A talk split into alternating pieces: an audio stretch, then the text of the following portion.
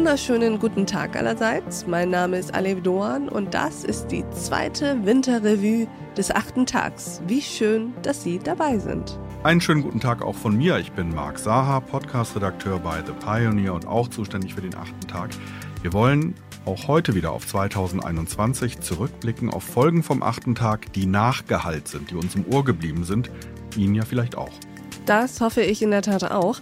Wir haben es uns nicht einfach gemacht, die richtigen Folgen für unsere Revues auszusuchen, aber ich finde, wir haben eine ganz feine Auswahl auch für diese zweite Woche gefunden. Ja, in dieser Revue-Folge hören wir drei Männern zu, die erst einmal, wenn man so die Namen hört oder hört, was sie so machen, nur wenig gemeinsam zu haben scheinen. Aber wenn man sich dann diese Gespräche anhört, dann merkt man, Aleph, dass alle drei Folgen eines gemeinsam haben. Es geht um, und es fällt mir nichts Besseres ein als ein Begriff, den Friedrich Nietzsche geprägt hat. Es geht um Menschliches allzu Menschliches. Und beginnen könnten wir gleich mal mit etwas, das eben trotz gegenteiliger Annahmen eben nicht natürlich menschlich ist. Aladin El Maafalani ist Soziologe und er hat sich in einem Buch mit der Geschichte des Rassismus beschäftigt. Titel Wozu Rassismus? Von der Erfindung der Menschenrassen bis zum rassismuskritischen Widerstand. Aleph, was hat dich denn an diesem Buch und an dem, was der Aladin Elmar Afalani uns darüber erzählt hat, überrascht? Überrascht hat mich, wie sehr die Manifestierung des Rassismus als Ideologie in der eigentlich für uns so wichtigen und ja auch richtigen Epoche der Aufklärung ihren Höhepunkt gefunden hat. Und welche unterschiedlichen Haltungen und Strömungen der philosophischen Vordenker dabei gewirkt haben, sieht man an den Beispielen Kant und Hegel sehr gut. Das ist vielleicht auch nochmal wichtig, da schreibe ich ja echt länger zu in dem Buch, dass nämlich die Vorstellung, dass sowas wie Rassismus typisch für Menschen ist. Dem aber, widersprichst du ja. Aber ganz deutlich. Du widersprichst dem ja nicht nur, sondern du sagst, es ist eher das Gegenteil ist der Fall. Ganz genau. Sag uns wieso. Also das, was typisch Mensch ist, wenn man es jetzt mal ganz runterbrechen möchte, ne, dann kann man sagen, Menschen sind, kann man bei kleinen Kindern schon beobachten, wenn sie etwas Unbekanntes, Neues erleben, sehr häufig skeptisch. Mhm. Sogar vielleicht manche ängstlich. Kinder verstecken sich dann oft hinter der Mama oder Papa. Und das ist die erste gute, äh, gute Eigenschaft. Weil wer. Alles andere wäre ein bisschen riskant. Genau. Wer das erste mhm. Mal einen Tiger gesehen hat und sich nicht versteckt hat, der konnte sich nicht fortpflanzen. Äh, und die zweite Eigenschaft ist aber, sobald ich sehe, dass, dass das bei was anderem, was jetzt nicht gefährlich ist, dass es eben nicht gefährlich ist, mhm. Sobald ich die Erfahrung sozusagen mache, es gefährdet mich nicht, genau. dann passiert was? Werde ich neugierig. Mhm. Entsteht Forschergeist. Und beides hat die Menschheit zu dem gemacht, was sie ist. Also Vorsicht, damit ich nicht aufgefressen mhm. werde. Und Forschergeist, damit haben wir die Welt äh, mhm. äh, bereist, erobert, die, die Natur kontrolliert und, und, und. Und was macht Rassismus jetzt? Es unterdrückt die Neugierde. Das heißt, wir bleiben auf dem ersten Schritt des Menschseins stecken. Genau, wir fragen nicht, warum, also wir, in rassistisch geprägten Gesellschaften hat man nicht gefragt, sondern es stand fest, dass das die Sklaven sind, dass das die Dummen sind, die Hässlichen, die Schlechten. Und man hat gar, gar nicht erst gefragt und sich kennengelernt. Mhm. Ganz typisch im Übrigen, das beschreibe ich ja auch, dass das Deutschland auch das Nachkriegsdeutschland sehr, sehr rassistisch war.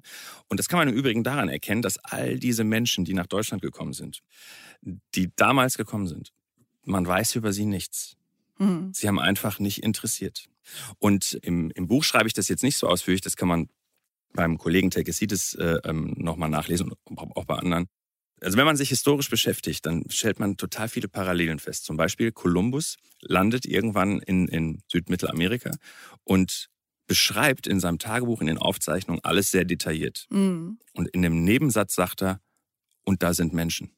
Einfach so. Und wenn die Menschen danach nochmal auftauchen in Aufzeichnungen, dann nur, wie man sie zum Eigentum der Krone gemacht hat. Ein völliges Desinteresse an Kultur und, und Menschen, mhm. weil das sind ja keine richtigen Menschen. Das sind ja, das ist ja irrelevant. Das war jetzt natürlich harter Rassismus der Vergangenheit. Und heute ist dieser äh, Rassismus deutlich abgeschwächt natürlich. Aber wo Aber ist die Parallele? Die Parallele ist, dass wir, wir feiern dieses Jahr 60 Jahre Gastarbeiter mhm. Äh, aus der Türkei. 60 ähm, Jahre Arbeitszuwanderung aus der Türkei.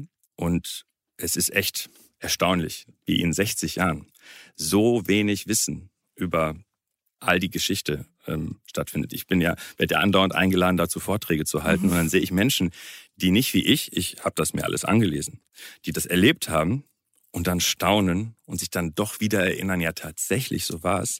Und, und so, also das, das, wie soll man das anders erklären als mit großem Desinteresse? Und wir interessieren uns für manche Sachen stark und für andere weniger. Und das ist nicht Rassismus. Also nicht, dass, dass, dass jetzt alle ein schlechtes Gewissen haben. Aber das ist das Erbe einer genau. rassistisch genau. geprägten Geschichte. Ganz genau. Und mhm. die Unterscheidung würde ich ja machen. Also Rassisten, also Menschen, die ich als Rassisten bezeichne, das sind wirklich Menschen mit geschlossenem Weltbild, die absichtlich, intendiert, mit, mit bösen Hintergedanken rassistisch handeln. Da gibt's vielleicht zehn Prozent der Bevölkerung. Das ist nicht das entscheidende Problem, weil die gibt's auch im Übrigen überall. Das, was, was in dem Buch fokussiert wird, ist, ist das, was an Rassismus stattfindet, ohne dass es Rassisten tun.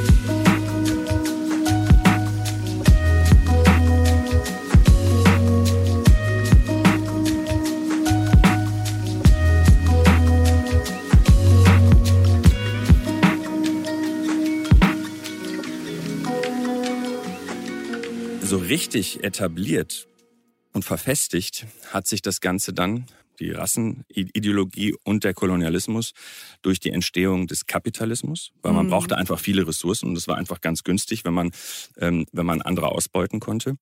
Und durch die Aufklärung und die Aufklärung und die ganze europäische Kulturgeschichte ähm, und, und Philosophie hat nicht den Kolonialismus erzeugt und auch nicht den Rassismus erzeugt, aber der Rassismus wurde legitimiert. Also die haben sozusagen durch die Aufklärung haben gewisse Vordenker, vor allem weiße Geisteswissenschaftler, die ich würde sagen, pseudo-intellektuellen Argumente geliefert, wieso Rassismus Sinn macht.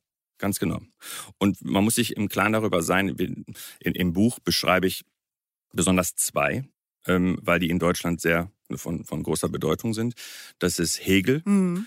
und Kant. Das ist eine sehr interessante Unterscheidung, die du an der Stelle machst zwischen Hegel und Kant. Nämlich der eine ist sozusagen Kind äh, seiner Zeit, mhm. kann so zu sagen ein bisschen nicht so viel dafür, dass er so denkt, wie er denkt. Der andere wiederum ist nicht Kind seiner Zeit, sondern ist einer, der genau diesen Zeitgeist erfindet und verstärkt. Letzterer ist Kant. Mhm. Erklär uns doch mal kurz den Unterschied. Genau.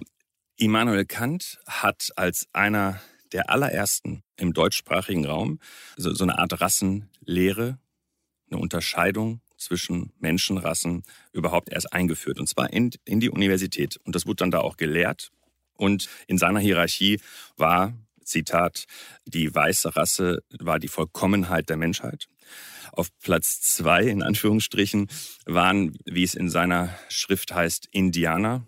Er meint aber Inder und damit Asiaten. Mhm. Und äh, auf Platz drei äh, schwarze Afrikaner und er benutzt dafür natürlich das N-Wort. Mhm. Und auf Platz drei indigene Völker in Nord- und Südamerika. Mhm. Und das ist eine hierarchische Abstufung. Das heißt, die indigenen Völker, das sind fast schon keine Menschen mehr. Äh, schwarze Afrikaner, das sind schon irgendwie Menschen, aber sehr eingeschränkt. Und Asiaten, die können schon einiges, aber nicht so gut wie eben Europäer. Und das wird wirklich ausdifferenziert in verschiedenen Werken Kants.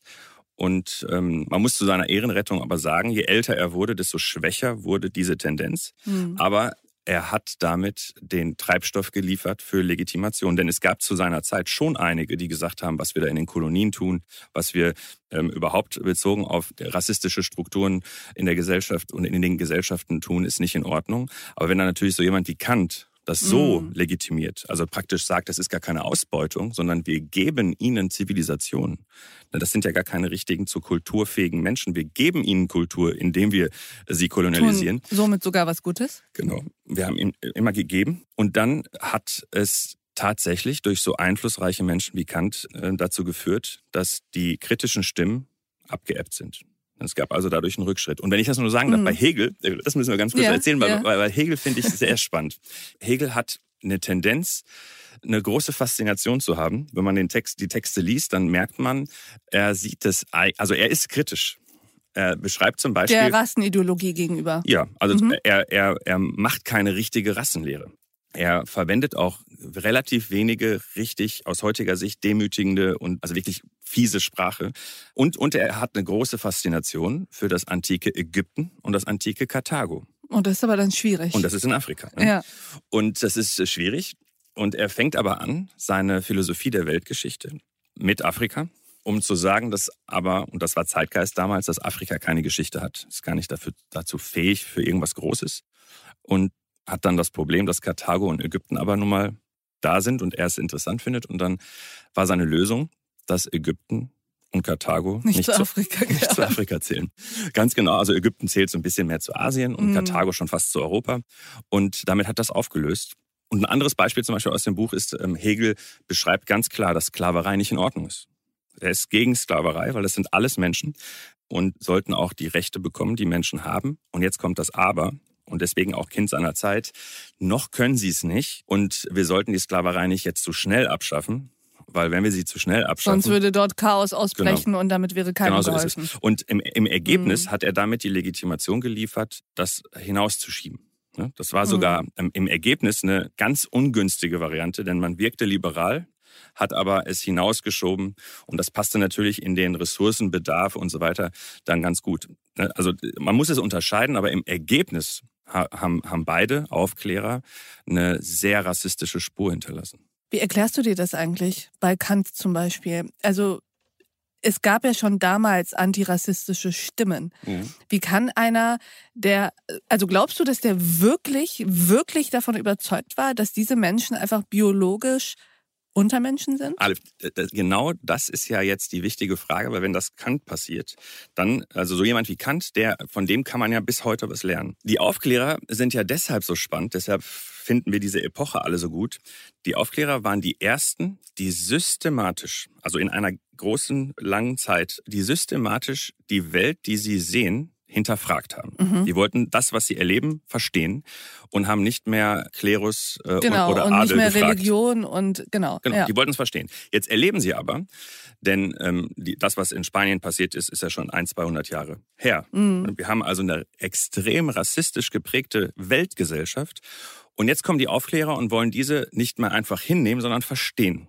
Und es gibt da, um das zu verstehen, eigentlich nur zwei Antworten.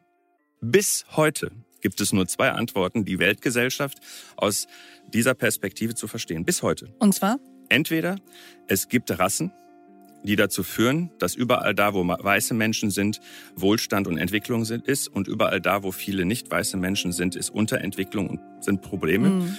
Oder Rassismus hat genau das erzeugt. Mhm. Eins von beiden.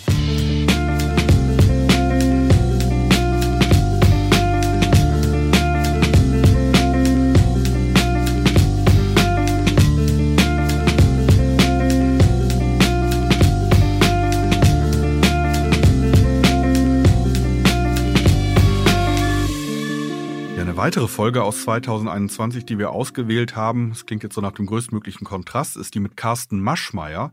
Den kennen wir als Finanzunternehmer, als Investor. Im Fernsehen tritt er in der Höhle der Löwen auf und er ist auch der Ehemann der bekannten Schauspielerin Veronika Ferres. Er hat bei dir am achten Tag etwas offenbart, Aleph, was wohl vorher niemand geahnt hatte. Ja, dass er knapp sieben Jahre lang tablettensüchtig war. In der Hochphase seiner Abhängigkeit nahm er 50 Tabletten eines Schlafmittels am Tag, war nicht mehr arbeitsfähig und pendelte nur noch zwischen Küche und Bett. Das war schon auch ein besonderes Gespräch für mich, muss ich sagen. Es geht ja letztlich um einen sehr persönlichen Tiefpunkt. Und den hat Carsten Maschmeyer mit intimen Details mit uns geteilt. Und er hat mir im Anschluss an das Gespräch auch gesagt, dass er gar nicht vorgehabt hatte, so viel von sich preiszugeben. Herr Maschmeyer, bis zu 50 Schlaftabletten haben Sie in der Hochphase Ihrer Abhängigkeit genommen. Was ist da passiert? Das Ganze ist jetzt über zehn Jahre her. Und ich möchte mal sagen, so von vor 15 bis vor zehn Jahren hat sich das bei mir aufgeschaukelt. Ich hatte 18-stündige Bürotage, oft auch am Wochenende, enormen Erwartungsdruck, weil unsere Firma an der Börse war und bekam, ohne dass ich es wusste, ein Burnout und die häufigste Symptomatik ist die Schlafstörung. Und ich lag zwar dann nachts, wenn ich um Mitternacht oder 1 Uhr morgens nach Hause kam von der Arbeit, zwar erschöpft auf dem Bett, aber ich konnte nicht einschlafen. Und ich habe dann meinem Hausarzt das irgendwann gesagt, sagt, da gar kein Problem, du, da gibt's Tabletten. Äh, bei mir war das immer das Benzodiazepin Stillnox. Er sagt, du nimmst eine Tablette oder eine halbe, reicht, zerkaust du, schluckst sie runter, 20 Minuten schläfst du äh, wie ein junger Engel. Das hat leider funktioniert. Aber fatalerweise braucht man bei diesen Wirkstoffen nach einer gewissen Zeit mehr davon, um die gleiche sedierende Wirkung zu haben. Mm. Das heißt, wenn das jetzt ein halbes Jahr, Jahr mit einer halben Tablette ging, brauchte ich dann eine und dann irgendwann zwei. Und dann wurde ich tablettensüchtig und die, was ich nicht wusste, die häufigste Nebenwirkung dieser Tabletten mit dem Inhaltsstoff Benzodiazepin ist die Depression. Und jetzt hatte ich natürlich äh, die perfekte traurige Kombination. Burnout als Nebenwirkung Depression und war suchtkrank. Die erste Frage, die ich mir gestellt habe, ist, wie kommt man eigentlich an diese hohe Dosis? 50 Tabletten am Tag, das wird Ihnen ja kaum Ihr Hausarzt verschrieben haben. Also das ging auch hier, nehmen wir mal wieder das eigentlich harmlos los. Der hat mir eine Packung verschrieben oder sogar mitgegeben, weiß ich nicht mehr genau. Da mhm. waren 20 Stück drin, eine halbe am Abend, war also 40 Tage. Logischerweise hat er mir die nachgeliefert. Ich habe ja die Tabletten über Jahre gesteigert. Äh, und dann wurde ich ja suchtkrank. Später habe ich die dann noch tagsüber genommen. Ich bin zum Schluss eigentlich vor meinem Entzug nur noch zwischen Küche und Schlafzimmer gependelt. Ich habe keinen mehr gesehen. Ich habe ja erste neurologische Ausfallerscheinungen gehabt. Ich habe gelallt. Ich konnte nicht mehr richtig gehen. Musste mich am Handlauf an einer Treppe zum Beispiel festhalten. Das habe ich ja über Jahre gesteigert. Also der Hausarzt gab mir welche. Ich kannte einen Apotheker. Das ist einfach so, wenn man 25, 30 Jahre in die gleiche Apotheke ging. Der wollte nett zu mir sein, sagte, ja, brauchst du eigentlich ein Rezept, aber komm, wir kennen uns so lange, hier hast du welche. Die wussten aber nichts voneinander. Ich habe die ausgespielt. Das heißt, von wie vielen unterschiedlichen Menschen haben Sie dann sozusagen diese Tabletten bezogen, damit Sie auf die 50 kamen am Tag? Zwei Ärzte, eine Apotheke. Dann habe ich, als meine mein Privatleben in Trümmern lag, meine Frau mit den Kindern ausgezogen war, habe ich noch eine Psychologin mir genommen, um mich coachen zu lassen, wie ich mit der Trennung umgehe, wie ich vor allem auf die Kinder reagiere, die ich nur alle paar Wochen dann sehen konnte, weil sie dann in Frankreich lebten. Und der erzählte ich auch, das ist mir nicht so gut gesagt, so ja, wenn Sie mal Schlaftabletten äh, brauchen, besorge ich Ihnen welche. Das war die vierte Quelle. Also es war nicht so ein Jahr eine, nächstes Jahr zehn, nächstes Jahr zwanzig, sondern diese von zehn auf 50, das war innerhalb von drei, vier Monaten. Das war dann exponentiell. Und äh, das klingt zwar hammerhart, ist es auch. Mir sagte der Professor später und der Oberarzt, wenn die heute einmal eine Dosis nehmen würden, wie ich auf dem Höhepunkt, wären sie auf der Intensivstation im Schwabinger Krankenhaus und wahrscheinlich tot. Aber mein Körper hatte sich ja langsam nach und nach daran gewöhnt.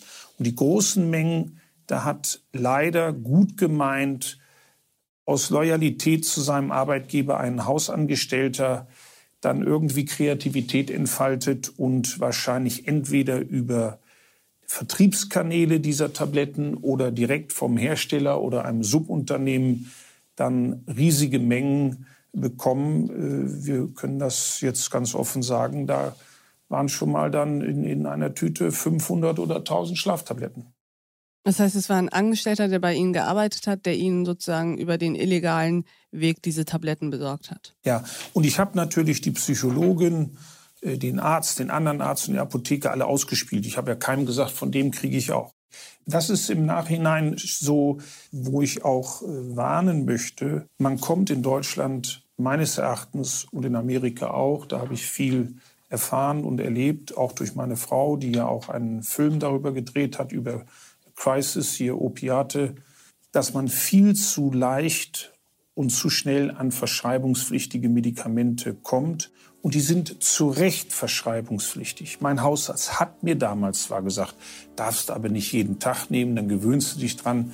Aber das denkt man ja nicht, wenn man eine halbe Tablette nimmt, dass das ein Wesen verändert, dass die Antriebskraft weg ist, dass man da depressiv wird und, und äh, immer schlimmer in einen Teufelskreislauf gerät.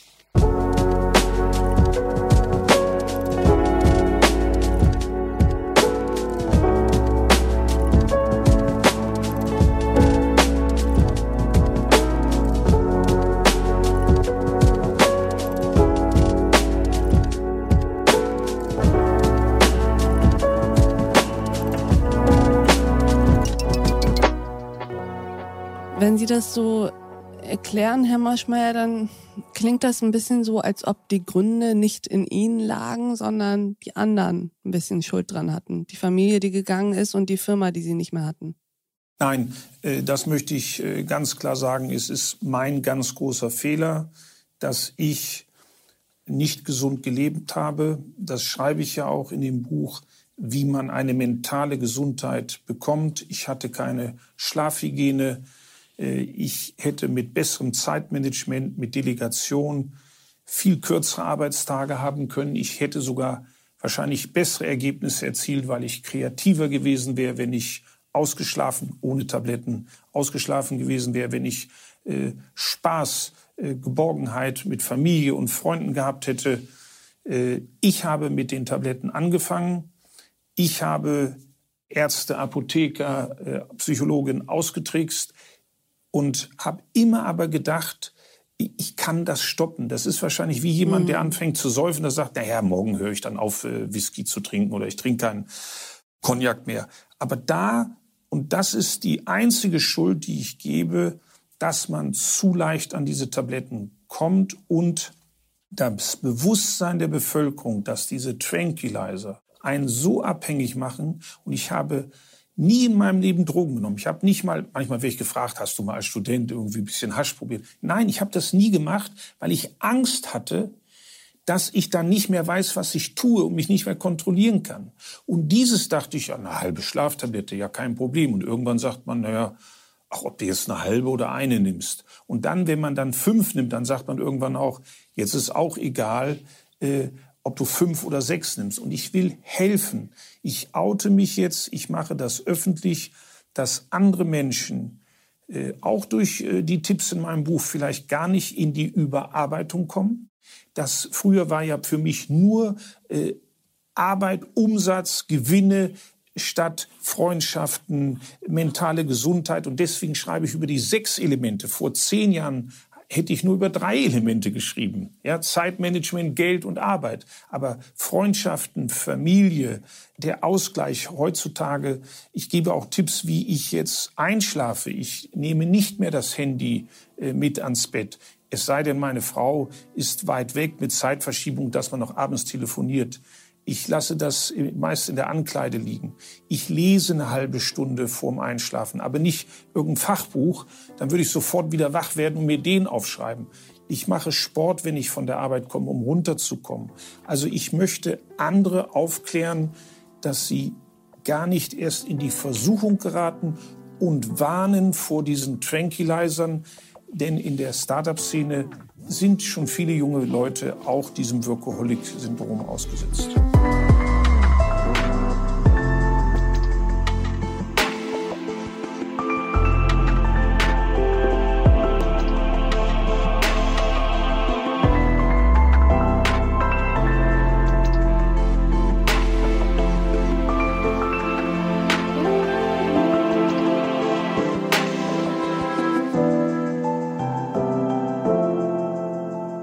Ja, jeden Freitag, Aleph, hast du frei, zumindest was äh, den Podcast betrifft, denn da kuratiert Diana Kinnert die Folge des achten Tages. Diana ist Unternehmerin und Publizistin und wäre eigentlich auch an fast jedem anderen handelsüblichen Tag ein sehr interessanter Gesprächspartner für den achten Tag.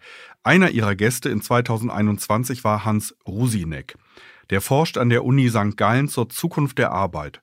Und er behauptet, er habe einen archimedischen Punkt gefunden, der uns in eine zukunftssichere Arbeitswelt befördert. Ich finde, das ist ein sehr wichtiges Thema, nicht erst seit 2021. Ja, in der Tat. Und ich muss sagen, ich mochte diese Folge wirklich sehr, sehr gern.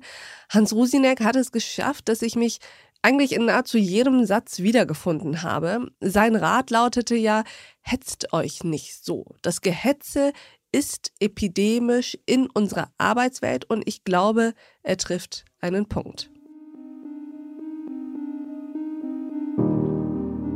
Die Geschichte der Arbeit ist faszinierend, weil sie unsere Geschichte ist. Wenn es darum geht, sie erfolgreich fortzuführen, stehen wir vor einem komplexen Strauß von Themen. Technologie, Ökonomie, Geopolitik, Ökologie, um nur ein paar zu nennen. Und damit stehen wir immer auch vor verschiedensten möglichen Zukünften. Der Übergang von einer gehetzten in eine reflektierte Arbeitswelt steht für mich im Zentrum eines entscheidenden Paradigmenwechsels. Die gehetzte Welt sah den Planeten als eine unerschöpfliche Basis und Unternehmen als isolierte Maschinen an, die dort in einem Maximierungsspiel nach etablierten Regeln, in klar definierten Märkten und unter relativer politischer Stabilität Kapital schufen. Dafür wurde dann von industrieller Arbeit ausgegangen. Die Mitarbeiter waren also auch irgendwie Maschinen und diese wurden extrinsisch gesteuert, zumeist mit Geld. Mitarbeiter gab es nach dieser Logik, genau wie natürliche Ressourcen, immer genug. Der Arbeitsmarkt war ein Angebotsmarkt, wo Arbeitgeber immer genug Auswahl hatten, weshalb die Hetzerei auch nicht bestraft wurde. Die Zukunft der Arbeit, ja eigentlich auch schon die Gegenwart der Arbeit, ist eine deutlich andere. Der Planet ist nicht unerschöpflich. Die planetare Gesundheit wird zur zentralen unternehmerischen Herausforderung. Unternehmen spielen keine Maximierungsspiele, sondern agieren in komplexen, adaptiven Systemen. Sie müssen ihre Regeln und Märkte selbst definieren und dies unter großen Unsicherheiten. Insofern wird nicht Kapital, sondern Vertrauen der entscheidende Faktor. Die Arbeit ist keine Fließbandarbeit mehr, sondern kollaborative, kreative und kommunikative Arbeit. Dafür brauchen wir intrinsisch motivierte Mitarbeiter. Und nicht zuletzt ist aufgrund von Demografie und restriktiver Migrationspolitik der Arbeitsmarkt ohnehin ein Nachfragemarkt geworden, wo Arbeitgeber also um Fachkräfte kämpfen müssen. Das heißt, wer hetzt, kommt bald gar kein mehr. Um die Arbeitswelt zu enthetzen, sind jetzt zwei Dinge essentiell. Erstens müssen wir verstehen, dass gehetzt nicht das gleiche ist wie schnell. Man kann schnell sein, ohne gehetzt zu sein, eben im Flow. Und glauben Sie mir aus eigener Beobachtung, man kann auch sehr gut gehetzt sein, ohne wirklich schnell zu sein. Gehetzt zu sein ist letztendlich ein Zustand der Angst, des Gefühls der Eile, ein innerer Druck, der sich sehr zwingend und selbstverständlich anfühlt. Das ist alles nicht der Fall, wenn wir schnell sind, dann sind wir nämlich ganz bei der Sache, in uns gekehrt, ohne ablenkende, ohne oft auch selbstabwertende Gedanken. Ja klar, wir wollen alle Leistung antreiben und schnelle Ergebnisse liefern. Das gibt uns das Gefühl, dass der Laden in Bewegung ist. Aber es ist so wichtig, Bewegung nicht mit Effektivität zu verwechseln, wie Martin Reeves von der Boston Consulting Group weiß. Wichtig ist, dass Bewegung einer Richtung folgt. Sonst ist es hektisches Zittern. Für viele der führenden Tech-Unternehmen, von denen wir als Außenstehende glauben, sie hätten im Sturm die Welt erobert, war eigentlich konzentrierte Geduld die Superpower, wie der Investor Paul Buchheit sagt. Geduld bedeutet zu verstehen, dass ein Übernachterfolg zehn Jahre Vorbereitung brauchte. Der Stanford-Professor Jerry Porras untersuchte sogenannte visionäre Konzerne. Das sind Unternehmen, die es schafften, über Jahrzehnte an der Spitze zu bleiben. Er fand heraus, dass kein einziges dieser Unternehmen eine Hetzjagd im Sinne einer Maximierung des Aktionärsvermögens oder auch nur einer Wachstumsmaximierung als treibende Kraft sah. Sie alle verstehen natürlich Rentabilität als Grundvoraussetzung, aber was sie ausmachte, war eine tiefe Konzentration auf eine Reihe von Grundwerten, die dem Unternehmen einen Sinn gaben und ein Verständnis für die Rolle, die sie in der Gesellschaft spielen. Und dafür braucht es eben nicht nur inspirierende Broschüren, sondern auch Reflexionsräume. Die weniger erfolgreichen Organisationen hetzen stattdessen. Dieses Hetzen nimmt oft eine Form des Schauspiels an. Wir zeigen Kollegen, Vorgesetzten und mittlerweile oft auch Freunden sehr gerne, wie unglaublich busy wir sind. Das gibt uns eine Art von Validierung. Das lenkt oft auch von unangenehmen Themen ab. Zu sagen, dass man die letzten sechs Stunden an dem einen tüfteligen Problem gebastelt hat und das sogar noch etwas Zeit braucht, weil es echt schwierig ist, das wird bei weitem nicht so akzeptiert, wie etwa zu sagen, dass man in den letzten sechs Stunden in zehn Meetings war. Ökonomisch gesehen ist dies eine Art sozialer Norm zu Ineffizienz. Ökonomisch gesehen ist dies verdammt unökonomisch. Organisationen müssen verstehen, dass diese Glorification of Being Busy nichts mit Produktivität zu tun hat.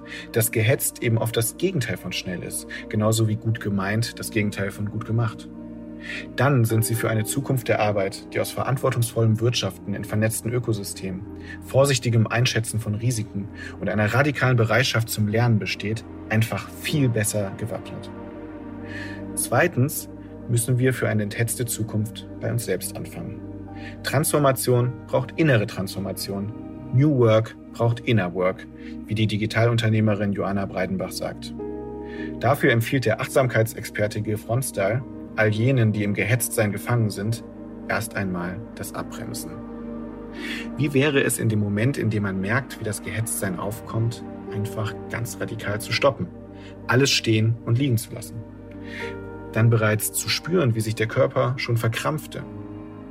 Die Gehetztheit in unserer Gesellschaft ist so allgegenwärtig, dass sie scheinbar ohne Gründe auskommt. Wichtig ist es deshalb, die Quellen von diesem Druck bei uns selbst erkennen zu wollen. Das mag unangenehm sein, Deswegen hat Business ja so eine ablenkende Funktion. Dahinter liegt nämlich vielleicht ein Festkrallen an Dingen, an Glaubenssätzen, manchmal sogar an tiefsitzenden Ängsten, wie etwa nur einen Wert zu haben, wenn man besinnungslos busy ist. Das Gehetztsein hat zugleich viel mit der spezifischen Form unserer Arbeitswelt zu tun. Früher in der Welt des Handwerks waren wir nach einem Arbeitstag stolz, ein Werk verrichtet, etwa einen Tisch gebaut zu haben. Wir waren rechtschaffend müde. Das Werk war anfassbar in der Welt. Entspannung folgte auf Anspannung. Heute in der postindustriellen Welt ist der Mensch während seiner Arbeit an so vielen digitalen Prozessen beteiligt, dass er am Ende des Tages gar nicht weiß, was er gemacht hat. Die Produkte sind nie ganz fertig, sind selten anfassbar, was uns eben nicht das Gefühl einer abgeschlossenen Leistung gibt. Wir spüren nur, da war wieder sehr viel. Telefonate, E-Mails, Abstimmungen. Maßstab des Erfolgs ist dann allein der Grad der Erschöpfung. Der Psychologe Stefan Grünwald nennt dies die besinnungslose Betriebsamkeit. Unanfassbarkeit und Unsicherheit gehen hier Hand in Hand. Das Ergebnis ist Hetzerei. Im postpandemischen Büro mit mehr Remote-Arbeit und weniger Reise- und Pausenzeit verdichtet sich diese Gehetztheit dann noch mal mehr. Dass Sie diesen Podcast hören, das heißt wahrscheinlich, dass Sie gerade noch zehn andere Sachen machen. Oder bereits mental in der Zeit nach dem Podcast sind. Streichen Sie doch einfach mal eine Sache von Ihrer To-Do-Liste. Setzen Sie sich doch einfach mal auf eine Parkbank oder nehmen Sie sich für etwas anderes einfach mal doppelt so viel Zeit. Wenn Sie Ärger mit dem Chef kriegen, dann schieben Sie es gerne auf mich.